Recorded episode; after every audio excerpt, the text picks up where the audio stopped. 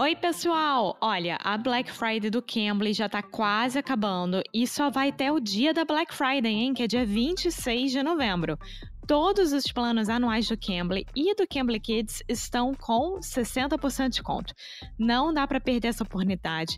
Não tem melhor investimento do que investir em você próprio. São planos a partir de 62 reais, é a última chance.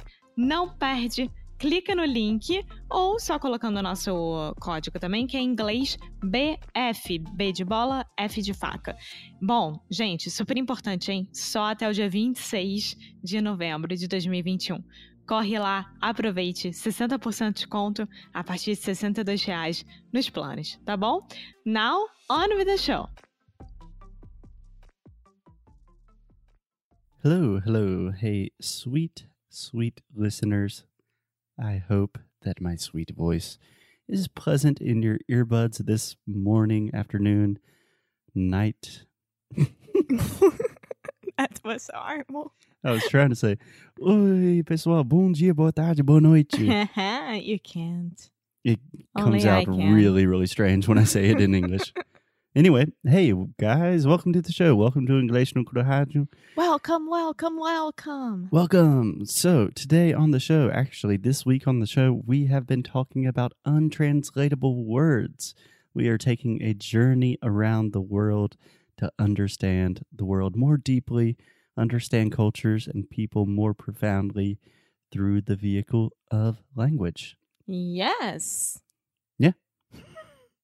Good comment, Alexia. Thank you for your input. So, today on the show, Alexia, what country are we traveling to? Finland. To talk about? Sisu. Okie dokie. Alexia. we are talking about sisu. S I S U. It's a Finnish word and it's the Finnish art of inner strength. Strength. TH at the end there. Uh, I did it. I promise I did it. Strength. Yeah, I listened and saw you. And a very strange thing that many of our students do. Not our students. Never mind, not our students. Our students are the best. but in my experience, for more than a decade of teaching languages, a lot of people say, no, that's what I said. I said, okay, yeah, you're paying me. So whatever you want to believe. I'm not paying you, so. Okay, so continue pronouncing the TH incorrectly. Go for it. Strength. Strength. Yes, today we are talking about the Finnish art of inner strength. In Finnish, this is sisu. And I have to admit, Alexia, I love this one so, so much. Yeah, why? Number one, I'm obsessed with Finland. I think the Finns are just, it's so fascinating. It's such like another world. Number one, very similar to Norway in the fact that Finland is way the hell up north, almost like in Russia. It's crazy. I know a girl who just moved there, Brazilian girl, with her husband, who is Finnish, and she always share like some stories or things. She always shares. yeah, on Instagram, and there was a day that it was like beautiful sunny day, and she was like the first of the year, and then the other days was already snowing, and it was horrible, and she was like back to normal. Yeah, I think that's one of the things that I'm so interested about Finland is I have never in my life met a Finnish person. I did. I you did. have? When I went to England, there was one there. There's one Finn in England. Yeah, I mean most countries it's like, oh yeah, I met a Danish person. He was nice. But Finnish, no, never. Fascinating. Yeah. Maybe they stay more at that part of the world. Um, yeah, it's a long way away. I don't know, but they have not crossed my life, and I would love Yet. to meet some of you. So, another reason I love Finland, just really quick, the Finnish educational system is ballin', Is what? ballin', Ballin? ballin', shot callin'. That means it's awesome. Okay. Yeah, the Finns are the smartest people in the world by most indications. Anyway, we are talking about Sisu, which really is referring to a perseverance and inner strength that is so, so deep, it is very difficult to translate. And it's really talking about finding this strength within yourself that almost you did not know that you had. Does that make sense? Mm-hmm. Yes, been there, done that. Yeah, so everything that I have read about Sisu is it's really like reserved. It's not like a daily like, hey, we're finished, we're strong. They probably that have that too, but this is like when times are tough, when shit hits the fan, the Finns are ready. They can find this inner strength that is their Sisu, that is their superpower. Yeah, I don't know. You keep telling me that I am this kind of person that I know how to deal with crises and very hard moments and I know how to deal with this kind of things, but I never got ready for that, you know? And you were telling me that Finnish people they do get ready for that. They prepare. Yeah, I do think they prepare. So recently I was reading a book about Finland because I love Finland and I want to move there. I'm just kidding. No, Too you don't cold. want to move there. But Finland's already very, very cold most of the time, apparently. And Finnish people, from what I read, this is totally just me talking, but they are obsessed with like cold therapy. Like they believe that the body should be exposed to extreme cold temperatures. Many times on their lunch breaks, they just jump in cold lakes and then go back to work. And another example from this girl that I know that it's there. She was pregnant and she was taking like a, um, a pregnancy course. I don't know how to deliver a baby and things like that. Okay. Yeah, like a preparation pregnancy. I- Yeah. I, don't know. and then one day she was at a cafe or restaurant, I don't know, and she posted a picture of like two babies inside of the baby carts. the strollers, Yes, strollers. baby carts in the grocery store.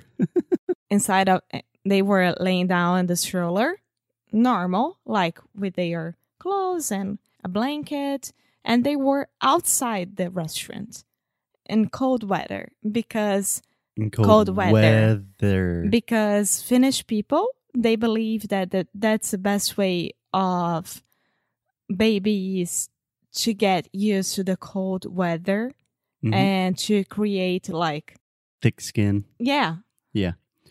and that was crazy Yeah, but I think there is a lot of truth to this. Like I have read recently about a lot of like ultra endurance athletes and professional athletes, even like basketball players, are using cold therapy as one of their number one strength training exercises.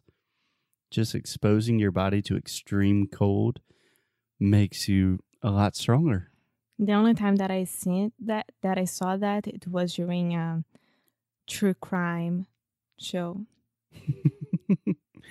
Alexia could essen- essentially say that phrase for in response to pretty much anything. Oh, okay, oh, I saw that so in a true crime show one time. can I can I read a description of Sisu? Por favore. Okay, so respondents rarely mention Sisu in relation to small daily nuisances. Nuisances. nuisances. What's nuisances? A nuisance is just like a something that's slightly annoying, like eh, something that bothers you is annoying. Just an annoying thing. Okay. Rather, it seemed to be reserved for major disruptions, and the most commonly used words refer to significant, significant hardships or and stress. Okay, good job reading. Do you want me to read just to clarify a couple of things? Uh huh. Okay, when people are talking about Sisu, it's almost never in relation to small daily n- nuisances. Rather, it seems to be reserved for major disruptions and most commonly used referred to significant hardships or stress. So when we are talking about Sisu, that is when things get real. You know what I'm saying? Yeah. So it's like to take action during a crisis. Yeah, it could be, but it's also the idea of the inner strength. Like, I think it's fascinating because it's almost like you really don't know who you are until things get really bad. And that's when you really see people's true personalities, their true character, their true strength. And Finnish people seem to be all about that. That's interesting. You only know a person when you see her inner strength. Yeah. It's easy to be a good, nice person when things are good, right? It's a lot more difficult to be decent and generous and kind when situations really tough. Yeah. Yeah. So, as we are using these untranslatable words to kind of open the doors to new countries and cultures, do you have any revelations, thoughts, opinions about how Sisu, what it teaches you about Finland, Finnish culture? Does it make you interested about learning more? Let's try not to offend anyone this time. I wasn't. I didn't offend anyone. Stop saying that. Can I, love give you- Japan. Alexia and English no Crew as a company, we love Japan, just to make that very, very clear. For me, I think this is the art of Sisu, the Finnish art of inner strength. It's just so fascinating because I really think I lack that.